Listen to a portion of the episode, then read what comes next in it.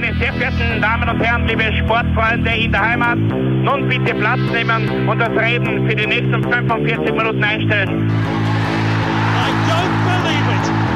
David Beckham scores the goal to take England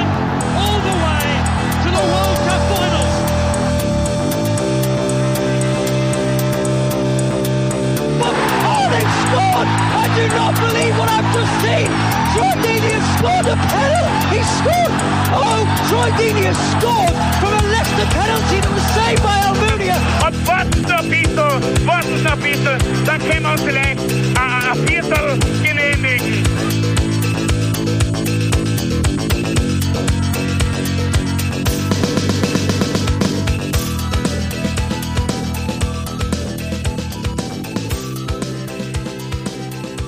Herzlich willkommen, liebe Zuhörer und Sportfreunde, zur neuen Folge des Trikotaustauschs, dem Podcast über Fußballtrikots und Fußballkultur. Mein Name ist Florian Bruckmüller und an meiner Seite darf ich wie immer Klaus Vogelauer begrüßen. Hallöchen und hello to the United States. Ja, howdy hätte ich mir jetzt erwartet, dass du sagst, aber auch, auch, äh, auch Hello ist natürlich passend. Wir schauen uns die NASL, die North American Soccer League, in ihrer ersten Form an, nämlich im Zeitraum von 68 bis 84. Und das ist auch ein Zeitdokument oder eine Phase, ähm, wo, ja, da ist wirklich versucht worden, den Fußball nach Amerika zu bringen mit aller Gewalt und mit allen Mitteln, muss man da wirklich sagen. Ähm, dass das halt nicht immer mit der Brechstange funktioniert, hat dieses Experiment auch gezeigt, weil 1984 war dann Schicht im Schacht und da war der Fußball dann, hat, also die, die Ziemlich dieses, nieder. Genau, das Experiment NASL hat da ziemlich äh, viel äh, kaputte Infrastruktur einfach hinterlassen und das die amerikanische Bevölkerung hatte da wenig Bock auf Soccer. Mhm, Leider, ja. Das ist Muss man- ziemlich, ah. Ziemlich Hängepartie geworden im, im, in den restlichen 80er Jahren und auch, also erst dann durch die WM 1994 für zehn Jahre ist das ja dann gelegen und dann hat man langsam das Ganze wieder angestartet. Und so richtig auf Tour gekommen ist eigentlich erst dann in, im neuen Jahrtausend, kann man sagen. Genau, richtig. Äh, man muss auch sagen, die M äh, MLS, also die Major League Soccer, erf- erfreut sich eigentlich äh, großer Beliebtheit und wächst Absolut. und gedeiht zu einem Genau, wirklich immer wieder neue Franchises dazu. Die dazu schönen. Projekt inzwischen. Äh, man muss auch dazu sagen, ähm, die NASL ist, ähm, ist ja mm, 2011 versucht worden, nochmal zu starten, ist aber auch natürlich wieder äh, kläglich gescheitert. Ähm, 2017 hat man dann ähm, quasi vom, vom amerikanischen Verband den Zweitligastatus entzogen bekommen und hat den ähm, Spielbetrieb ruhend gestellt. Ähm, das hat auch damit zu tun gehabt, dass zum Beispiel, wir haben es schon mal angesprochen, der Meister, die San Francisco Deltas, ähm, aus der Saison 2017 ähm, gleich im ersten Jahr Meister geworden, haben auch ihren Spielbetrieb eingestellt mit wie soll man sagen, mit den Worten, ähm, ja, das hat sich einfach bis dato nicht rentiert für sie. Und das ist schon hart zu sagen. Ähm, inzwischen, glaube ich, gibt es mit der USF ähm, oder äh, United Soccer League oder wie, also USF, glaube ich, heißt sie, ein, eine neue, einen neuen Versuch, eine zweite Liga zu etablieren. Schauen wir mal, ob, ob das passt und funktioniert, ähm, ja, ich bin gespannt. Es wäre zu hoffen, weil äh, wäre schade. Es gibt, äh, glaube ich, doch viel potenzielle ähm, oder interessante, interessante Mannschaften, die da stattfinden können. Naja, vor allem äh, ist ja dann das, was in, in den USA ja wirklich so eine entscheidende Geschichte ist, ist, dass die dass es äh, das Soccer ja wirklich eine große äh, ähm, Schul- und Nachwuchs- und Jugendsport mittlerweile geworden ist. Ja, richtig, richtig. Ähm, und dementsprechend halt äh, die Kinder oder die, die, die Jugendlichen äh, dort dann auch Angebote brauchen, äh, bei Vereinen dann weiter irgendwie zu machen. Weil wenn das dann aufhört, dann fällt das ins Bodenlose und dann wird es Ja. als Schulsport vielleicht auch irgendwann nicht mehr so interessant sein. Und das ist ja eben das Gute, dass man eigentlich der, an, den, an den Grassroots, wie es so schön heißt, äh, in, in Amerika, in den USA, da mittlerweile äh, tatsächlich die, die Freude und, und, und die, die, die Liebe am Fußball äh, so äh, in den Leuten intus hat oder vor allem in den Kids, äh, äh, dass da eine Basis eben auch vorhanden ist, die ja früher nicht, nicht so da war. Also wenn ich jetzt eben an die NESL denke, um die Brücke wieder zu schlagen, an die jetzige, äh, heutige Folge, äh, das war ja eigentlich mehr oder weniger aus dem Boden gestampft, ohne wirklich äh, Nachwuchsfußball dahinter zu haben, ne? kann man sagen. Ja, richtig. Also richtig. Vereine ohne ohne große Nachwuchsteams oder ohne großen, große Nachwuchstradition oder wie immer man das bezeichnen möchte. Ne? Mhm. Wir haben das eh schon in unserer äh, Amerika, äh, in unserer USA-Folge ein bisschen. Ja, berührt, richtig, das richtig, Ganze. genau, wollte ich gerade sagen. Also wieder Ähm, lang her eigentlich. Puh. Äh, Was den Brückenschlag Ewig. zu unserer aktuellen Folge gut ähm, darstellt, ist, dass äh, mit der USL, mit dem USL Championship jetzt eine zweite Liga existiert, wo auch äh, wieder Mannschaften äh, stattfinden oder einen Platz gefunden haben, die im ersten Durchgang, äh, also im, in, in der Original NASL schon stattgefunden haben. Ich sage nur ähm, unser Negativbeispiel, die Tampa Bay Rowdies, sind da, äh, sind da äh, wieder, wieder unterwegs. Äh, ich glaube, in einer in, inzwischen wieder neu gegründet, hat es ja eine Zeit lang nicht gegeben, das Fransen-Trikot in unserer ersten Ja, ja, Folge der, äh, des. Horrorkabinetts. Genau. Aber zurück zur NESL äh, und zwar in der ersten Variante. Ein interessantes Experiment, was da gestartet wurde 1968, also be beziehungsweise 1967, ähm, hat es da schon ähm, einen Versuch gegeben, nämlich zeitgleich zwei Profifußballligen zu gründen. Nämlich von der U United Soccer Association, die hat die FIFA im Hintergrund gehabt, äh, eine Liga und ähm, nach Vorbild des ganzen amerikanischen Franchise-Systems die NASL, äh, die, oder beziehungsweise der Vorgänger, die National Professional Soccer League. Ähm, bei der äh, United Soccer Association, muss man sagen, haben wir auch schon mal besprochen.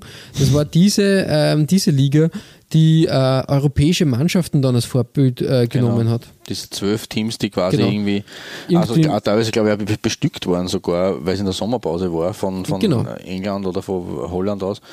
Genau, eine ganz kuriose Sache eigentlich. Richtig, richtig. Aber bereits 1968 hat man gesehen, zwei Profiligen können in diesem Markt nicht äh, Bestand haben. Und so hat man die beiden Ligen zur NASL zusammengeführt. Genau. Soviel einmal zur Vorgeschichte. Man muss ja dazu sagen, und das wird uns jetzt in, im Laufe der nächsten zehn Trikots immer wieder unterkommen, ähm, ein Auffangbecken oder ein ja, ähm, interessantes Gefilde für Weltenbummler und na, Frühpensionisten ist das falsche Wort, aber einfach ähm, Fußballstars, die im, im letzten Drittel ihrer Karriere da Hast waren. jetzt, hast jetzt aber schön gesagt. Ja, danke. Man- Äh, Manche sagen Herbst, aber das letzte Drittel finde ich nur schöner. Die haben da ein, ein gutes Zuhause gefunden und ähm, ja, quasi Lifestyle mit äh, äh, Beruf äh, verbinden können. Mhm, absolut. Ja, Äh, ich möchte noch kurz ähm, was dazu sagen, was in unserer USA-Folge ein bisschen zu kurz gekommen ist, möglicherweise, wobei ich kann mich nicht mehr so genau daran erinnern, ich habe jetzt nämlich nachgeschaut, das war die Folge 21. Wir haben, wir halten aktuell bei Folge 115, das ist fast 100 Folgen her, lieber Florian. Ja, Äh, eine Ewigkeit. Äh, ich weiß nicht, ob wir das angesprochen haben in dem Zusammenhang, ich glaube aber nicht. Ähm, in den USA heißt der Fußball ja nicht Fußball, der, sondern Soccer. Ja, richtig. Ähm, äh, diesen Begriff, äh, das ist ja immer für uns Europäer so ein bisschen ein Mysterium. Ähm, und da resultieren möglicherweise auch Verständigungsschwierigkeiten mit Nordamerikanern daraus, ähm, dass da die- diese unterschiedliche, äh, äh, unterschiedliche Bezeichnungen äh, existieren. Ähm, das leitet sich schon ein bisschen ab vom, also der, der, Im Gegensatz zum Rugby hat ja 1863 der englische Fußballverband den Namen Association Football als äh, Namen festgelegt, also Verbandsfußball. Ne? Und äh, das Wort Soccer ist äh, im letztlich dann entstanden aus der Abkürzung ESOC von Association. ah, Mit okay. der slanghaften Umbildung, etymologisch gesehen, oder ich weiß nicht, ob das jetzt die Bezeichnung ist, zu Soccer mit A. Mhm. 1889, dann wurde es zu Soccer mit CK, ganz äh, eng, ähm, und schließlich 1895 zu Soccer in der heutigen Form. Äh, die Abkürzung soll auf einen gewissen Charles Rafford Brown zurückgehen, einen Studenten in, aus Oxford. Ähm, und ja, im Endeffekt äh, ist das natürlich auch eingeflossen äh, bei den Gründungen äh, der Fußballverbände und Ligen in den USA, American Football Association, American Amateur Football Association, American League of Professional Football, National Association Football League ähm, und dieser Begriff, wie du siehst oder wie du hörst, ist am Anfang oft verwendet worden, Football. Aber nachdem das zweite, äh, der zweite, zweite Säule eigentlich für, diese, für diesen Begriff, nachdem es ja in den USA den, den American Football gegeben hat, der da sehr stark und sehr präsent äh, und typisch amerikanische äh, Sportart war oder ist, ähm, hat sich dann die Bezeichnung Soccer äh, durchgesetzt. Und ähm, ja, im Endeffekt 1945 äh, hat es nochmal äh, die, die äh, US Football Association, US Soccer Football Association geheißen. Äh, der Begriff Football ist von 1974 komplett verschwunden. Also Soccer Football und American Football äh, gibt es jetzt dann nicht mehr die Unterscheidung, es ist einfach American Football und Soccer. Insofern eine, uninteressante äh, Sache, wie das entstanden ist oder wie das auf diesen zwei Säulen basierend, äh, her, wo das eigentlich herkommt Ja, von richtig, ESOC, richtig. eigentlich von Association. Genau, kurzes Klugscheißen ähm, zwischendurch. Und ja, soll, soll ich wegstarten? Soll ich anfangen? Ja, bitte. Soll ich? Soll ich? Leg los mit der Nummer 5 bei dir. Okay. Dann äh, geht's auf in die Autostadt ähm, nach Detroit. Ähm, Und äh, die hat, also es ist ein bisschen, aber auf der Nummer 5 haben wir doch kann man das leisten. Es ist kein, eigentlich kein NASL-Shirt, äh, was ich da habe, sondern es ist eine, ein ESL-Shirt. Das war damals sozusagen die zweite äh, Liga. Ähm, aber die Detroit Express waren von 78 bis 80 ein NASL-Team und haben 1982 dann, wie sie es eben nicht mehr waren, sondern in der ESL waren, ähm, sind sie mit 144 Punkten äh, klarer Erster der Regular Season in dieser Liga geworden und haben dann in den Playoffs das Finale gegen die Oklahoma City Slickers gewonnen. Und da Okay. haben wir das Shirt dieses, dieses Jahres 1982 äh, herausgesucht, vor allem deswegen, äh, weil äh, in der NASL, das werden wir auch noch sehen, äh, Lenkstreifen eigentlich gar nicht so typisch waren und nicht so an der Tagesordnung. Und dem, dementsprechend war es ein sehr normales Shirt eigentlich oder sehr mm, äh, herkömmlich, na herkömmlich, es war, hat noch einfärbige Shirts auch gegeben, aber ein sehr eigen, äh, äh, äh, es hat, hat ein, ein, bisschen ein Alleinstellungsmerkmal, Merkmal, möchte ich fast sagen. Dieses Express mit dem Express-Schriftzug, der sich da durchzieht, der sehr dynamisch wirkt, äh, aber nicht übertrieben ist, was eigentlich auch ungewöhnlich ist für die Zeit, weil da haben wir mit von Maskottchen über äh, andere Dinge äh, ziemlich äh, vieles übertrieben. ähm, und darum ist das meine Nummer 5, weil das eigentlich nicht anzuschauen ist in dieser orange-schwarzen Optik. Erinnert ein bisschen heutzutage an, an Schachter Donetski glaube ich, Ja, ist mal orange-schwarz. Ähm, und dazu muss man aber drei, drei kleine Exkurse noch liefern damit die Geschichte rund wird. Äh, zum äh, einen hat es eben, wie ich schon angedeutet habe, äh, in den Jahren 1978 19, bis 1980 war die, waren die Detroit Express ein NASL-Franchise, also tatsächlich in der höchsten Liga.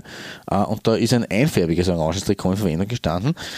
Und das, weil ich schon angedeutet habe, das stellt den Express als Comiczeichnung dar und das ist ziemlich skurril. Man sieht das auf, einem, äh, auf, einem, auf dem Trikot von Admiral, das ich eigentlich auf die Seiten gestellt habe. Äh, ja, so ein Auto mit einem Fußball über dem Ein, ein Kopf. böses Auto, ein, Ein böses Auto, ein zorniges Auto. Grimmiges Auto, ein angriffslustiges. Richtig. Und äh, ja, in, in diesem Trikot hat ein gewisser George Best gespielt. Im Übrigen. Also, es, weil, man, weil du auch schon angesprochen hast, die, die Stars in ihrem äh, letzten Drittel ihrer Karriere. Äh, man weiß jetzt nicht allzu viel darüber, aber ähm, der Herr Best äh, ist ähm, bei einer Tour durch Europa im September 1978 für die Express aufgelaufen. Und da muss man erwähnen, äh, he played two games in Austria. Aha. Ja, ich weiß nicht gegen wen, aber auf einer englischen Seite habe ich das gefunden. Ähm, bevor der Team headed to Switzerland. Also anscheinend haben die in Österreich zwei Testspiele gespielt.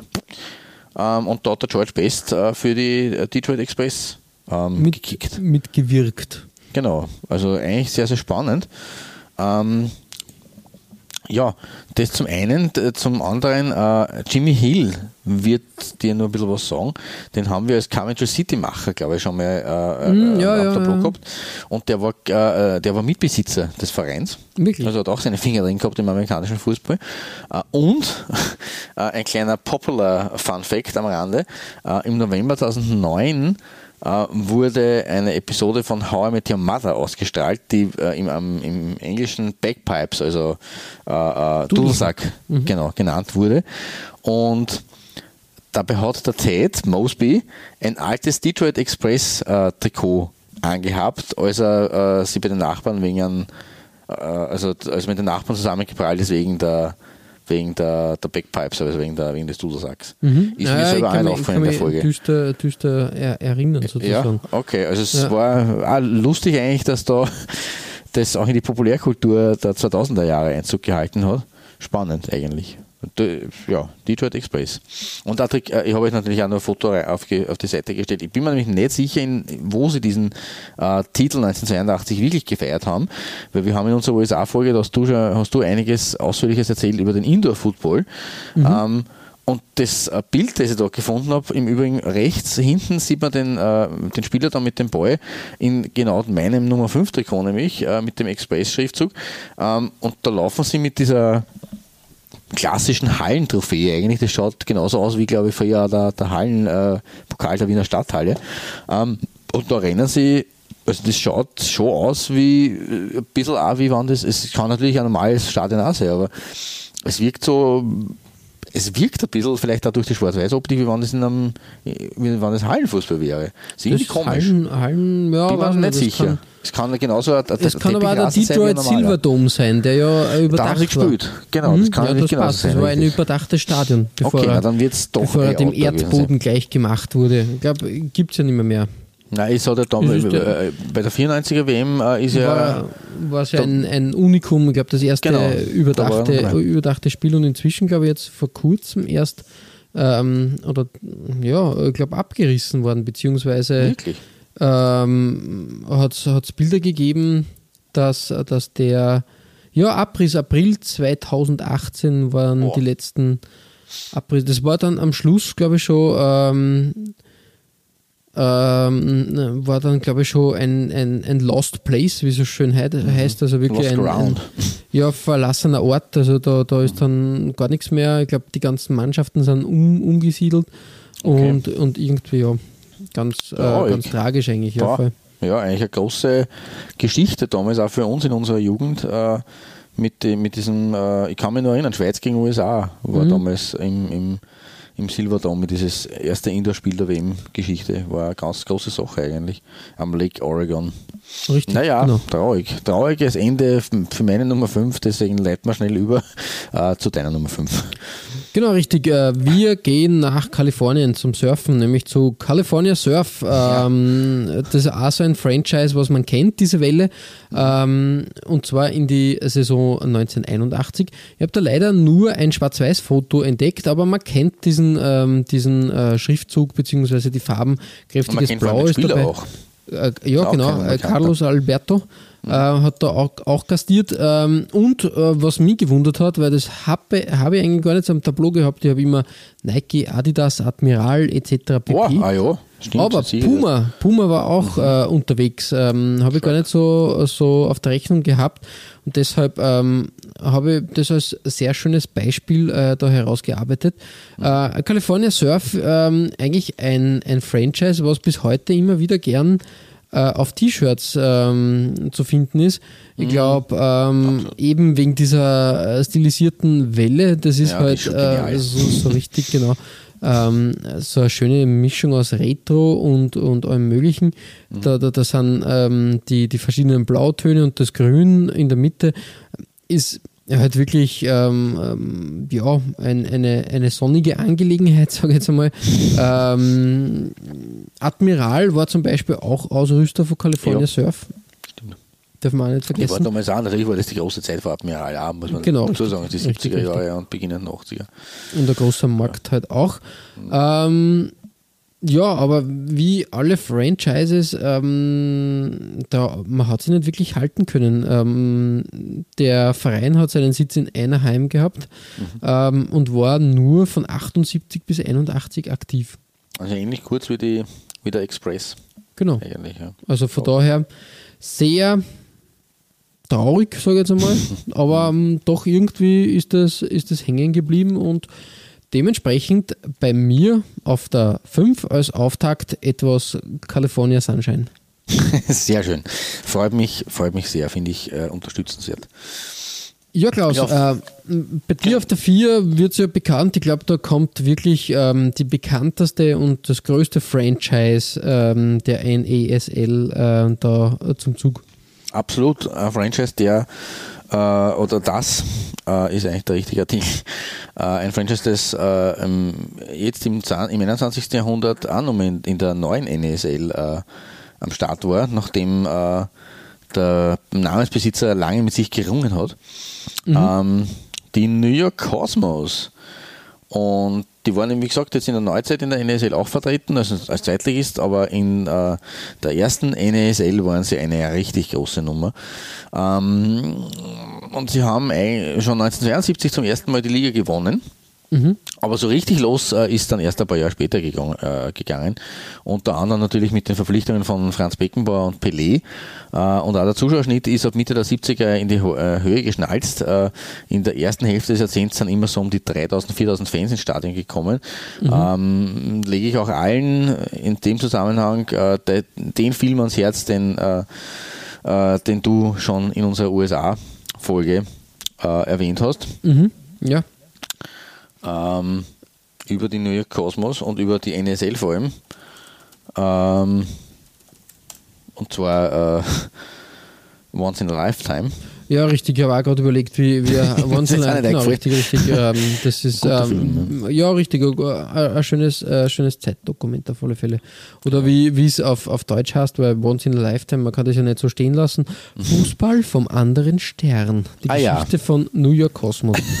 ähm, Gibt es, glaube ich, sogar bei, bei Streaming-Anbietern eures Ja. Vertrauens. Ja, Da kann man, kann man zuschlagen. So ist Genau. es.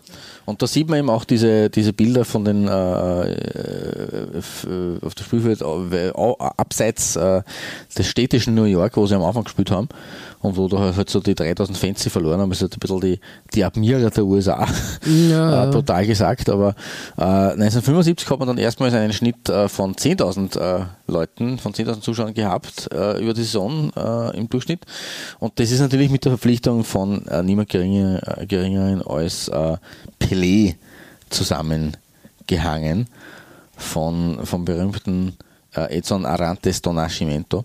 Ähm, ja, es war natürlich ein Glücksfall, äh, vor allem weil der Pelé wiederum äh, seinen bereits vollzogenen Rücktritt ähm, wegen eigener finanzieller Probleme rückgängig gemacht hat und nach New York gegangen ist. Äh, und rund um ihn hat natürlich ein Zuschauerhype begonnen, der dann bis äh, auf 47.000 äh, Zuschauer im Durchschnitt im Jahr 1978 äh, raufgeschnalzt ist. Ähm, ich habe mir allerdings das Heimshirt der ersten fünfstelligen Saison, also dieser 10.000er Saison, beziehungsweise des Pelé-Debüts hergenommen. Äh, das war das Heimshirt, das äh, von 1973 bis 75, also zwei, äh, drei Saisonen lang getragen wurde. Ähm, ein Titel ist in dieser, Zeit, in, dieser Zeit zwar nicht gefallen, aber in Summe waren sie immerhin fünffacher äh, Champion und haben 1977 dann äh, den zweiten Titel nach New York geholt. Und dieses Shirt ist ja dann doch auch irgendwo ein bisschen, auch wenn es vor Pelé schon existent äh, war oder verwendet wurde, ein bisschen eine Reminiszenz an diesen Starspieler, weil es ist im klassischen brasilianischen Gelb-Grün eigentlich gehalten. Ja, richtig, richtig. Äh, mit dem grünen Kragen, dem zugenähten V-Kragen, äh, der ja für diese Zeit der 70er ein bisschen prägend war, ähm, des Cosmos äh, in, die, in den Seitenstreifen hinein äh, äh, geschrieben, was eigentlich auch ein Element war, das irgendwie mh, speziell ist. Äh, ein schönes, sattes Gelb und ja, äh, eine feine Sache. Ja, Daher richtig retro, möchte ich fast sagen. Absolut, ist, äh, richtig, richtig äh, super retro. Aber ein schönes Zeitdokument und, und sagt halt auch, äh, ja, Cosmos war die Marke schlechthin. Äh, Genau. Mehr dazu später bei mir. Bei dir? Ja, Ähm, wir wandern bei mir auf der 4 nach San Diego, zu Mhm. den San Diego Sockers. Und da passt es natürlich, weil die Sockers schreibt man mit S-O-C-K. Ja. Genau, richtig, Mhm. so wie es das du erklärt hast. Ähm, das war auch so ein, ein Franchise, ähm, das sie eigentlich durch die Gegend, äh, das eigentlich durch die Gegend gehüpft ist, weil 1974 wurde das Franchise als Baltimore Comets gegründet. Okay. Ähm, zwei Jahre später ist man nach San Diego gezogen, hat sie umbenannt in San Diego Jaws, also die San Diego Haie. Ähm, man hat dann ein, Jahr drauf schon wieder den Umzug, die Umzugskartons gepackt und ist nach Las Vegas gewandert Ja, oh, und hat okay. sie Las Vegas Quicksilvers genannt. Ist- und erst 1978 ist es dann wieder retour gegangen und da waren wir dann ähm, unter dem Namen San Diego Sockers unterwegs. Mhm. Genau. Äh, die San Diego Sockers ähm, waren in der. ja, Kurz, kurz, kurz äh, Anmerkung, weil wir ja von den Stars im Herbst ihrer Karriere gesprochen haben. Bei den, bei den Las Vegas Quicksilvers hat kein geringer gespielt als Eusebio. genau, richtig, richtig. Jahr Ähm, Wahnsinn. Also eigentlich ähm, zum. Abschluss seiner, seiner Karriere auf jeden Fall.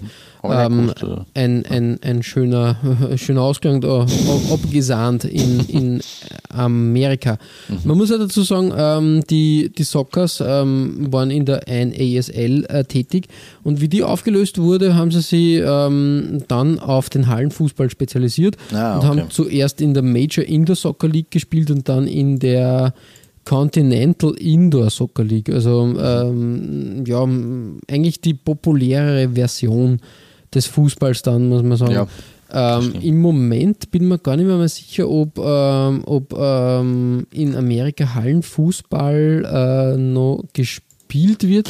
Ich glaube, im, im semi-professionellen Bereich schon, aber die großen Ligen, also die Major Indoor Soccer League und die, äh, die ich glaube, ähm, die äh, na, Continental Indoor Soccer League, die gibt es nicht mehr. mehr. Mhm, okay.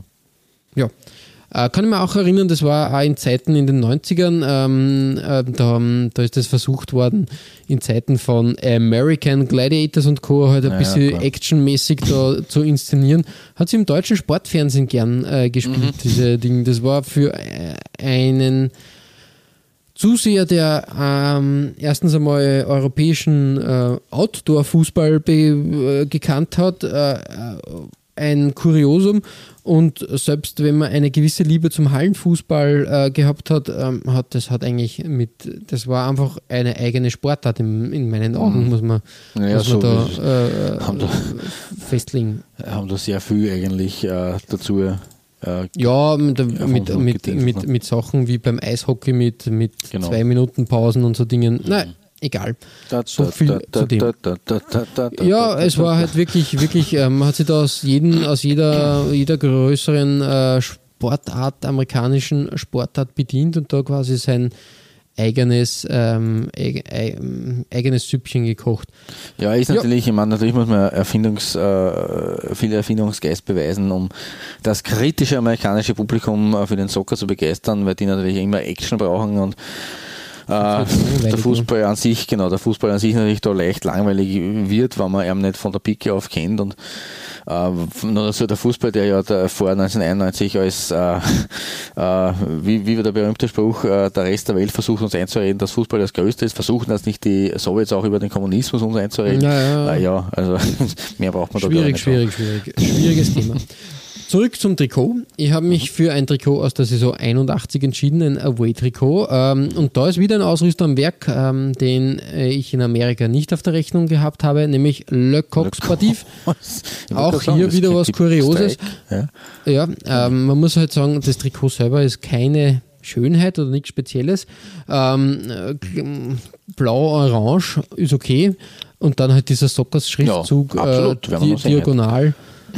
Äh, der Klassiker, halt die großen, die großen äh, Spielernummern auf, auf äh, Shirt und Hose. Mhm. Ja. Wie gesagt, ich habe es halt kurios gefunden, dass selbst äh, Le Coq Sportif äh, am amerikanischen Markt versucht hat, da mitzumischen, war mir de facto auch nicht bekannt. Na, also das hätte ich jetzt auch nicht vermutet, ehrlich gesagt. Das hat mich jetzt selber überrascht. Genau. Respekt. Klaus, äh, auf deiner Nummer 3, wo geht's da hin? Ja, auf meiner Nummer 3 ähm, kommen wir in eine altehrwürdige Stadt an der Ostküste, ähm, wo eine Tea Party gefeiert wurde. äh, und zwar natürlich kommen wir nach Boston ähm, und äh, zu den Boston Minutemen. Von 74 bis 76 haben die das Trikot verwendet, das bei mir da ähm, die Nummer 3 bildet. Mhm. Äh, und äh, die Minutemen, also auch, wir haben jetzt vorher gerade bei Las Vegas in Eusebio erwähnt gehabt, äh, auch, äh, auch für die Minutemen hat der Eusebio gespielt, das war 1975. Ah, na schau. Ähm, also der war durchaus auch ein wenig umtriebig in den USA. Äh, die Mannschaft ist offenbar nach einer Milizeinheit aus der US-Gründerzeit benannt. Äh, die Minutemen, die Minutenmänner waren nämlich laut, laut Wikipedia, muss ich da in dem Fall zitieren, ähm, eine Milizen in britischen Kolonien in Nordamerika, die nach Aufforderung innerhalb einer Minute kampfbereit sein sollte. Nicht jeder Milizangehörige war ein Minuteman, sondern vor allem besonders motivierte, wagemutige junge Männer unter 25 wurden in Minuteman-Einheiten zusammengefasst. Also mhm. das Motto in Boston, äh, in dem Fall allzeit bereit sozusagen. Ähm, äh, und, ja, und deswegen haben sie anscheinend diesen, diesen Franchise-Namen gewählt. Ähm, von 74 bis 76 war, wie gesagt, ein Trikot mehr oder weniger gleich äh, für drei Jahre in äh, Verwendung. Im 1974 äh, haben sie das weiße Trikot, das ich hier habe, als Heimtrikot verwendet. Ähm, 75 und 76 dann als Auswärtstrikot offenbar, weil da war ein, ein rotes Heimtrikot in Verwendung. Mir gefällt das weiße besser, weil äh, ja, die Farbkombination mit dem Rot und dem Blau ähm, mir einfach ganz gut gefällt. Also es ist mhm. das Rot-Blau sowohl am Kragen, rot, rot als blau, als auch an den Ärmelbünden äh, dieses langen Trikots, als eben auch, so wie wir es schon bei, bei den Cosmos gehabt haben, hier als äh, Seitenstreifen in rot als blau. Ein bisschen erinnert es von der Designoptik an das 2016er äh, Away-Trikot von Island bei der EM. Ja, ja, ja. Die haben also einen rot als blauen äh, Streifen irgendwie äh, gehabt von Area. Und ja, so, so ein Design äh, gefällt mir. Und deswegen äh, ist das hier, ist äh, übrigens das Trikot äh, des Chris Aliotti. Sagt mir jetzt zwar nichts, aber die Nummer 23 hat offensichtlich er getragen. Und ja, das ist anscheinend sein Matchhorn-Trikot aus dieser Zeit. Ah, cool. Ein, ein äh, ja, interessantes Trikot auf jeden Fall, weil, wie mhm. gesagt, da ist ähm, ja gar kein Ausrüster zu finden. Und das stimmt, das ist ganz, ja, danke, ganz simpel. Ähm, wundert mich, weil normalerweise ähm, doch irgendwie irgendein Ausrüster doch auf, auf den Trikots in Amerika zu finden ist. Das ist richtig, ja, aber der hat sich da irgendwie aus der äh, Verantwortung gestohlen oder ja, genau. nicht, wie, man das, wie man das nennen möchte. Ähm, ja, bei deiner Nummer 3 steht sich der Ausrüster nicht aus der Verantwortung. Äh, Im Gegenteil. Also das, der ist sehr präsent, oder? Genau, richtig. Äh, wir wandern ähm, von äh, den USA nach Kanada. Ähm, kanadische Vereine sind ja gern auch ähm, Bestandteil eines amerikanischen äh, Sportfranchises. Mhm. In diesem Fall ähm, zu den Vancouver Whitecaps. Die Vancouver Whitecaps eine Mannschaft, ähm, die in was Besonderes hat. Erstens einmal ähm, ein, ein Verein, der bereits in der NASL stattgefunden hat und jetzt wieder in der Major League Soccer. Ah ja. Mhm. Richtig. Mhm. Da gibt es nur zwei weitere Vereine, nämlich die San Jose Earthquakes. Mhm. Ja, die sind aber auch ein sehr berühmter und bekannter Verein. Und die Portland Timbers. Ah ja, die sind, sind genau. auch bekannt. Ja. Richtig. Ähm, zurück zu den Whitecaps. Ähm, ein, ja, 1973 gegründet und ähm, hat man sich gleich mal ähm, breit gemacht, sozusagen. Naja, breit gemacht. Äh, man hat es eigentlich gleich geschafft, in die NASL da durchzustarten. Ich glaube, das war auch das erklärte Ziel, dass man nicht in Kanada spielt, sondern ähm, gleich äh, bei der NASL mit der Struktur. Ja, ähm, 84 dann wieder aufgelöst, also aufgelöst auf Eis gelegt und dann im Zuge der MLS äh, wieder gegründet. Was ich interessant finde, ist, dass ähm, die Vancouver Whitecaps halt ein, einer der ersten Vereine war, neben dem Portland Timbers, die mit Nike-Trikots gespielt haben, mhm. nämlich 1982 die Heimvariante. Äh, wir haben schon mal über das gesprochen, glaube ich, äh, nämlich dieses perforierte mhm. Trikot, was ein bisschen wie ein, ein Football-Trikot ausschaut, oder? Ja, absolut. Also so richtig also klassisch. Also die, ja. Die Design erinnert mich an ein Eishockey-Trikot, wenn ich ehrlich sein soll, nämlich auch mit den Ärmeln und äh, Material an ein Football-Trikot. Es ist irgendwie ja, es ist äh, eine, eine bunte Mischung, muss man sagen. ähm, ganz, äh, ganz wild. Ähm, das erste Trikot von Nike waren, wie gesagt, die Portland Timbers 1979. Mhm, das hast du eh Hat damit schon. genau richtig äh, zu tun gehabt, dass gehabt. Portland oder äh, dass das Nike Headquarter in Oregon halt äh, Mhm. in, in Portland ist. Ähm, ja, ganz, ganz interessant auf jeden Fall. Ähm, Nike hat es dann eigentlich, ähm, wie wir wissen, zu Ruhm und Ehre äh, geschafft. Und ähm, ja, ich glaube, dass, ähm, dass diese NESL für Nike halt auch grundsätzlich ein gewisser, ja, nennen wir es Glücksgriff war. Ein, ein Anstarter sozusagen. Mhm. Ja. Starthilfe. Das ist richtig. Also das war irgendwie die Initialzündung und, und ähm, ah, wie soll man sagen, ähm, ja, ich glaube, das hat den so richtig für den Team, also Nike vorher eigentlich nur eine, eine Leichtathletikmarke und das war halt so die, ähm, die, wie sagt man, die, ähm, der, der Grundstein für, für Teamsport.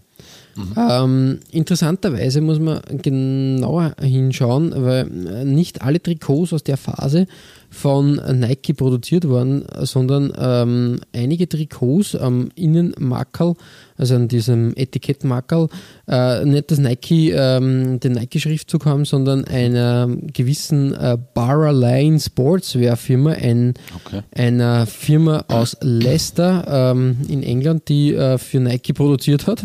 Und äh, genauso auch bei Trainingsjacken und sonstigen ähm, Zubehör, möchten wir mal sagen, fernab ähm, hat eine, eine Firma Todd das produziert, ganz arg eigentlich. Also ja, T-O-D-D, ähm, ähm, ein, ja, ich sage jetzt mal, ähm, eine, eine Firma, glaube ich, die einfach in Auftrag produziert hat.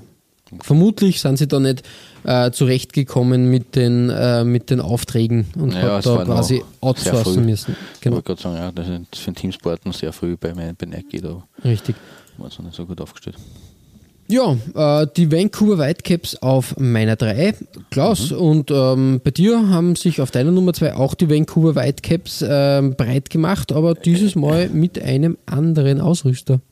So ist es. Ähm, und äh, man muss sagen, äh, das äh, Shirt, ähm, also ich, sie haben 1979 haben sie ihren äh, einzigen NASL-Meistertitel äh, gefeiert, die Whitecaps. Ähm, und ähm, das Dress im Jahr danach, das ähnelt eigentlich dem von deiner Nummer 3, das möchte ich hier nur als kurzen Exkurs festhalten. Das 1980er Heimtrikot, ähm, auch mit Whitecaps in der Banderole. Ähm, ja, ähm, das ist äh, hier habe ich auch auf die Seiten gestellt, äh, auch mit weißen Whitecaps Schriftzug und äh, in dunkelblau mit hellblau, nur dann halt kein weiterer dunkelblauer Streifen von Admiral hergestellt äh, und auch wieder mit dem kanadischen Ahornblatt auf der Seite, also sehr, sehr ähnlich vom, vom Design her. Dazwischen aber im Jahr 1981 hat sich doch tatsächlich äh, ein, ein dritter äh, Ausrüster hineingeschummelt ähm, in, äh, in ein wunderschönes dunkelblaues Auswärtsshirt, äh, Road übrigens, wie das Kasten hat in den USA, also nicht Away, Ja, sondern richtig, äh. Road-Shirt. Road. Ähm, und 1981 äh, war Penmans am Werk und das sieht man auf dem Logo. Das ist relativ klar erkennbar. Äh, als Besondere muss man da festhalten, ähm, dass der mittlere Blockstreifen, den, der sich ja da findet, nur halt äh, nicht in äh, dunkelblau, so wie bei den weißen Trikots, sondern in weiß. Logischerweise, weil dunkelblau auf dunkelblau würde Blödsinn, wäre Blödsinn. Ähm, und dieser Blockstreifen oder Banderole oder Brustring, würde man wahrscheinlich in Stuttgart sagen, der hat äh, bei der Outdoor-Version nur exakt auf der Vorderseite Verwendung gefunden, also nur auf der Brust. Dahinter war die Farbe wieder blau. Also nicht weiß. Ähm, bei der Indoor-Variante des Trikots hat sich der Brustring dann ums ganze Jersey gewickelt, wie man es bei diesen Designs eigentlich gewohnt ist. Da hat eigentlich, also da es Unterschiede gegeben. Ähm, und weil wir schon beim Brustring sind, habe ich mir gedacht, Vancouver Whitecaps äh, ist zu fad alleine ähm, und ich möchte es eigentlich jetzt irgendwie so hy äh, hybridmäßig irgendwie wählen, äh, weil eigentlich ist das ja deine Nummer 3. Ähm, es hat im, zu Beginn der 70er Jahre auch noch äh, Montreal Olympique gegeben. 1972 und die haben auch so eine Art Brustbanderole gehabt, in Rot-Weiß, ähm, mit dem Wappen des Vereins in der Mitte. Und der Ausrüster war wenn wir so puncto äh, von verschiedenen Ausrüstern reden, äh, ein äh, mir gänzlich unbekannter Ausrüster namens Top Mill. Ja, es sagt mir äh, grundsätzlich auch nichts. Sieht man da jetzt nicht am Trikot, aber äh, ist, ist belegt und ja, sag, ist, lasst aber nichts außerfinden über diesen Ausrüster. Dürfte in Kanada vielleicht aktiv gewesen sein, keine Ahnung. Ja, vielleicht wirklich auch so ein, ein kleiner kanadischer Ausrüster ähm, oder eine kanadische Wie Benmans halt. Genau. Benmans ist eigentlich auch ein Lokalaus, also kanadischer Ausrüster. Oh, Genau. Okay. Ja, so, so viel sei hier auch noch dazu gesagt, um die guten alten Olympique, äh, die nie in die Playoffs gekommen sind, vor den Vorhang zu holen. Die waren nur Anfang der 70er Jahre vertreten in der NASL. 1981 haben sie dann äh, die Rückkehr gefeiert als Montreal Manic. Mhm, okay. Ja, genau. Ja, nicht schlecht. Soweit, so gut zu meiner Nummer 2. Ähm, auf deiner Nummer 2 wird es hauptstädtisch. Genau, Washington DC hat natürlich auch einen Verein gebraucht und da hat man ähm, die Washington Diplomats ins Leben gerufen. Ah, Ähm, das steht das, okay. Debs, die Washington Die Debs. Genau, richtig. Ähm, genau. Ja, ein Verein, ähm, der auch hauptsächlich, ich glaube, es hat dann immer wieder mal die Versuche gegeben, die Washington Diplomats da irgendwie auch im Hallenfußball zu etablieren. Ich Okay. glaube, von 88 bis 90 war das der Fall. Ähm, Im Endeffekt gibt es aber jetzt, glaube ich, mit DC United wieder einen, ein Franchise in, in der Hauptstadt, was da ähm, ja, durchaus, durchaus Bestand hat. Die Diplomats, ähm, jedenfalls ein ja, interessant, also ich finde grundsätzlich einmal den Namen Dips äh, interessant und was mich, Ja, was mich halt auch wieder mal so richtig aus der Bahn geworfen hat, sage ich mal, war das Design von Adidas, was da äh, beim Away-Trikot, das ist halt ja, amerikanisch, muss ich sagen, wie ein Eishockey-Shirt. Ähm, Bold-Trikot, ja, Bold-Design fast schon. die, die, die große Adidas-Blume, das hat es in Europa in der Phase ja überhaupt nicht gegeben. Der Mhm. Dips-Schriftzug und dann nur als Stilelement und das ist wieder, Ja, was, ich sagen muss, hat Adidas gut gelöst. Die drei Streifen quasi nur als, als ähm, Banderole, weil Mhm. das war ein Designmerkmal, was die Diplomats äh, gerne verwendet haben. Okay. Genau. Ich Ähm, finde auch cool, dass man das, die, die, die, das ein Trefoil als I-Punkt mehr oder weniger verwendet. Ja, richtig, Oder? richtig. Ja, stimmt, stimmt irgendwie. Vom Ähm, ist, ist, passt, passt ganz gut. Genau, richtig, Also richtig. vielleicht war es unbewusst aber, oder unabsichtlich. Aber es schaut, es passt einfach, es wirkt. Gut. Richtig. Und es gibt da, ähm, es gibt da eine, eine äh, wie soll man sagen, ähm, ein, ein Koinzident mit äh, Detroit Express. Okay. Ähm, die Original-Diplomats ähm, waren, glaube ich, in der Saison 1980 Geschichte. Daraufhin ist Detroit Express nach Washington umgezogen und hat sich dann auch um, als, quasi als neue, neue Diplomats vorgestellt. Stimmt, ja. Und ähm, ja, ähm, in, in, in diese Phase, also das 78 ist nur aus dem Original-Run, ähm, 81 waren dann die Diplomats 2.0. ja. Ah, Auch eine Sache, die eigentlich de facto nur in Amerika passieren kann. Das stimmt, ja. Das liegt ja, an dem Richtig. Franchise-System. Ja, äh, Klaus, es ist soweit. Ähm, wir erklimmen die Nummer 1 in den 70ern, sage ich jetzt einmal, in Amerika und da hast du ja quasi äh, großes, äh, großen Verein, großen Spieler und großes Trikot. Das stimmt. Es handelt sich um niemand geringer als den NSL-Meister von 1974, der in einem Adidas-Trikot 1979 aufgelaufen ist im Road-Shirt, ähm, in der Auswärtsvariante im Orange dunkelblau und das, dunkelblau das ist für mich heute das Top-Shirt, weil einfach das farblich, ähm, du hast zwar gehabt äh, diese ähm, orange-blaue Combo auf deiner äh, Nummer 4 bei den Sockers aus San Diego.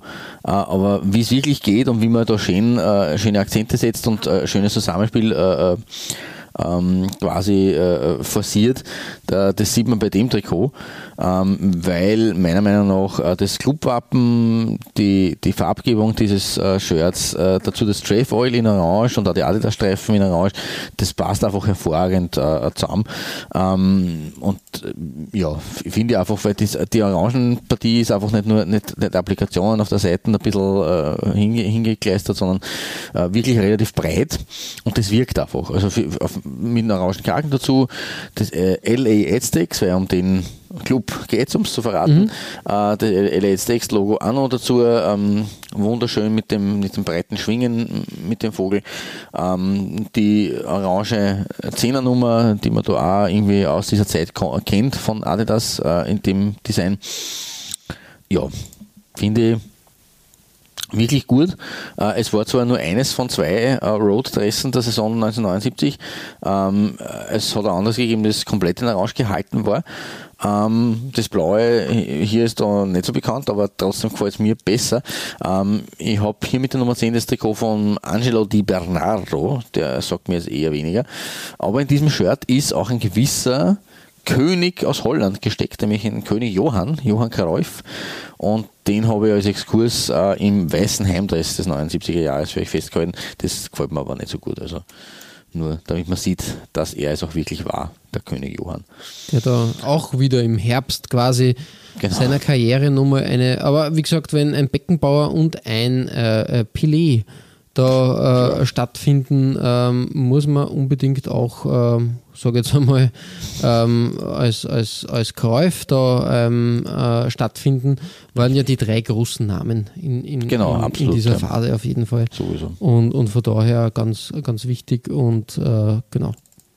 Genau, und Tom, also das ist Johann Cruyff in Verbindung mit diesem blauen Rausch-Shirt, äh, das steht für mich auf der Nummer 1 der NASL-Phase der 70er und frühen 80er Jahre.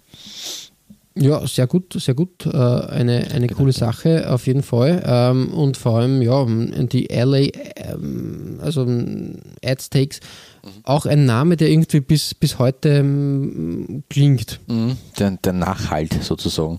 Irgendwie schon, gell? Absolut, ja. Es ist halt auch irgendwie cool, eigentlich. Ja. Ja, ähm, so viel dazu, aber wir schließen jetzt äh, die Folge und äh, beschließen oder, oder äh, spannen den Bogen von einem Verein, den ich schon heute erwähnt habe, auf meiner Nummer 4, äh, die New York Cosmos. Und äh, da übergebe ich den Staffelstab an dich und an, an deine Goldmedaille. Und wir haben in unserem bunten Reigen an Ausrüstern äh, einen weiteren den man eigentlich jetzt nicht vermutet in der NSL. Ja, genau, richtig. Ähm, das ist, ähm, wie soll man sagen, ähm, ein wichtiges, äh, wichtiges naja, Zeitdokument. Ja, es ist mir wichtig, ganz einfach aus dem Grund, weil ein Trikot gewählt habe aus der letzten quasi Saison 84, 85 mhm. und damit quasi kann man die Folge schließen, weil damit wird auch die NESL geschlossen. und wir schließen, glaube ich, mit dem großen und bekannten und ja, bis heute eigentlich wichtigsten Franchise da einfach, ähm, nämlich New York Cosmos. Genau. Das war einfach die das Akte NESL ja, sozusagen heute. Maß, Maß aller Dinge. Das war, war halt einfach, ähm, da, da hat kein Weg vorbeigeführt war ganz wichtig und, und das passt einfach, dass wir, dass wir da die Folge damit schließen. Und ja, äh, wie gesagt, äh, ich habe mir ein bisschen die Geschichte von New York Cosmos da durchgeschaut. Wir wissen, dass es versucht wurde, immer wieder New York Cosmos dann wieder ins Leben zu rufen und, und äh, bis heute ähm, auch, der, auch Pelé versucht ja immer wieder da mhm. in, in den letzten Jahren oder hat versucht irgendwie ähm, den, den, den, die Marke wieder zu beleben. Mm, es, es hat eine Zeit lang so, so mm, es, es hat irgendwie funktionieren wollen, sage ich jetzt einmal, aber irgendwie dann doch nicht. Das letzte, letzte Stückchen hat gefehlt. Äh, ich glaube, sie haben sie dann auch mal beworben für, für die äh, Major League Soccer um, um eine Lizenz, aber da ist man abgelehnt worden. Ja, ist, ist leider traurig und ich glaube, dass da einfach auch ähm, das große Geld fehlt und äh, Mhm. Fußball hat mh, einfach ähm, nicht diesen. In New York ist die Dichte halt auch sehr groß, muss man sagen. Jetzt mit Red Bull ist da ein ganz genau. großer, ganz großer Player äh, im, im, am, am Markt. Die City Group ist auch dabei, New York City. Ja, Also richtig, da sind richtig. schon allein die, diese zwei Vereine sehr dominierend. ne? Und, und da wird es halt äh, ganz, ganz schwer. Ja, ähm, Enere auf meiner Nummer 1, Mhm. Nämlich ähm, 1985. Ähm, ja, die New York Cosmos Trikots eh immer ziemlich simpel gehalten, weiß und, und halt ein bisschen Farbapplikationen. Ähm. In dem Zusammenhang habe ich mir aber auch mal angesehen, äh, wer da aller bei, in, äh, bei äh, New York Cosmos als Ausrüster am Werk war. Das war Okay. nämlich nicht immer ersichtlich. Okay. Und zwar, m, dein Trikot äh, auf der Nummer 4 ist von einer gewissen Danken Soccer LTD ausgerüstet, also hergestellt worden. Ein Okay. Kit-Supplier kannst du vergleichen mit, keine Ahnung, ähm, ja, die, eine ganz normale Firma, die, die, die halt Auftragsware herstellt, auch für, für, für Sportswear. Von 71 bis 75 war das Ganze. Von 75 äh, bis 76 war Champion der Ausrüster. Ja, mhm. okay. Auch eine Marke, die man mit dem Fußball nicht ganz verbindet, aber Haben wir schon mal gehabt. Genau, richtig. Bei Parma zum Beispiel. gehabt, genau, ja. Oder Mhm. bei, bei Wales, glaube ich, auch im Nationalteam Mhm, äh, gern gesehen.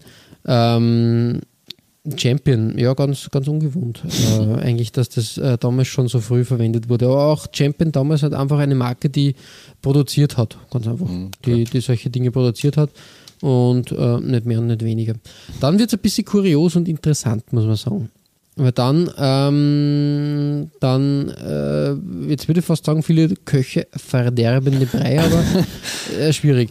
Ähm, in der Saison 77 hat es ganze vier Ausrüster gegeben, die da stattgefunden haben.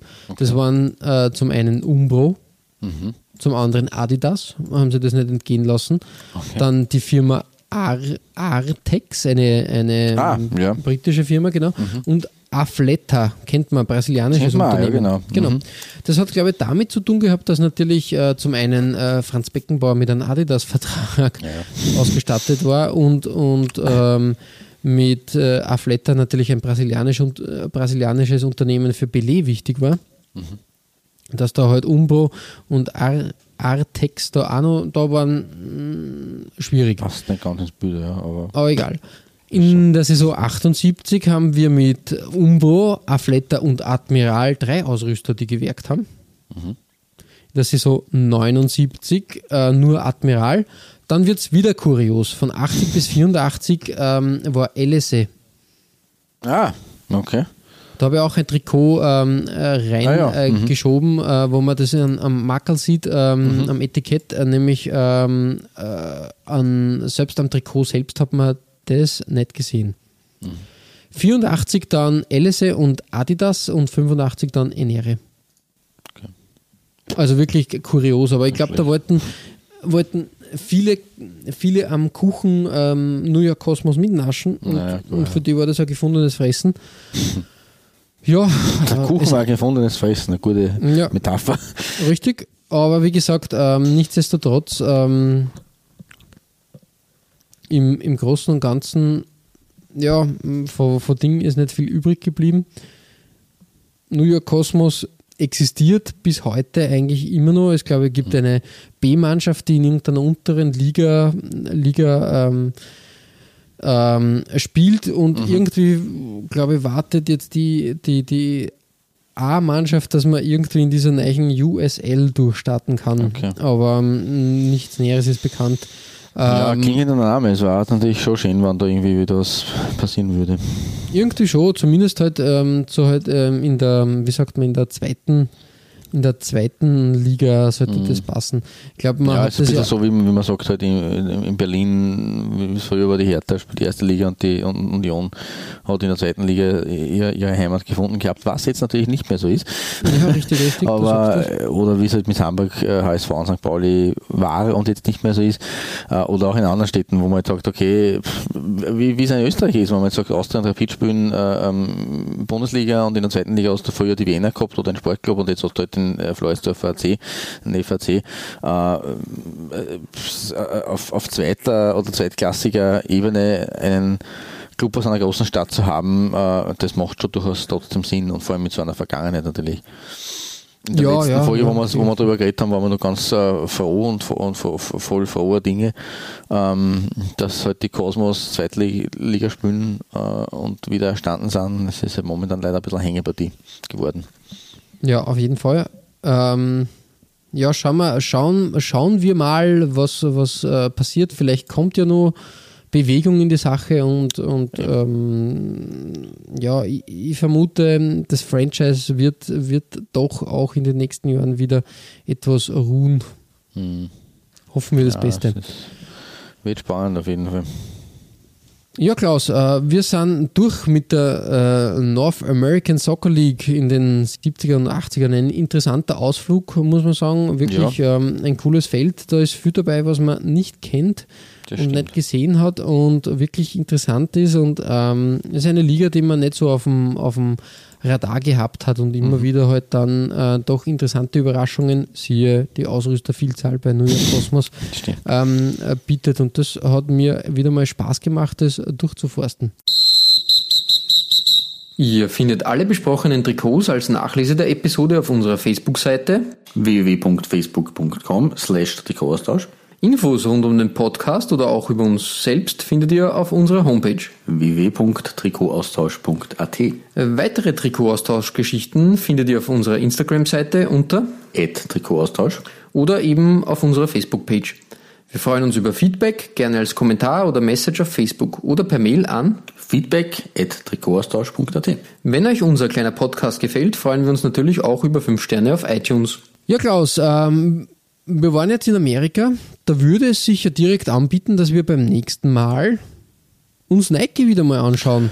Quasi in wäre, doch praktisch, was für ein Zufall, ja. zweiten Anlauf. Und da, wir haben ja, wie gesagt, ähm, vor kurzem ähm, erst Adidas ähm, zum Jubiläum gratuliert. Mhm. Nike, glaube ich, hat jetzt kein Jubiläum, aber es, glaube ich, wird, wird Zeit, äh, einer der größten Ausrüster. Da muss man mal ein kleines Update nachschießen. Ich glaube, die Nike-Folge von uns ist ja auch schon wieder sehr lange her. Puh, die ist schon gar nicht mehr wahr. Äh, Die, die war, ähm, ja, war gleich noch, wie, logischerweise, weil wir ja, äh, äh, wie es so schön heißt, äh, Hund auf der Geigen sind oder Füchse, Schlaufüchse, haben wir auch damals nach der USA-Folge gleich Nike nachgeschossen. Also Folge 21 USA, Folge 22 Nike. Und Ja, wir es perfekt, das passt NSL wieder, genau. Und Nike danach. Das passt sehr gut und darum schauen wir uns beim nächsten Mal Nike Teil 2 an und geben ein kleines Update aus Portland, Oregon. Und bis dahin verbleiben wir wie immer mit sportlichen Grüßen einem ganz herzlichen Good Shirt. und bis bald.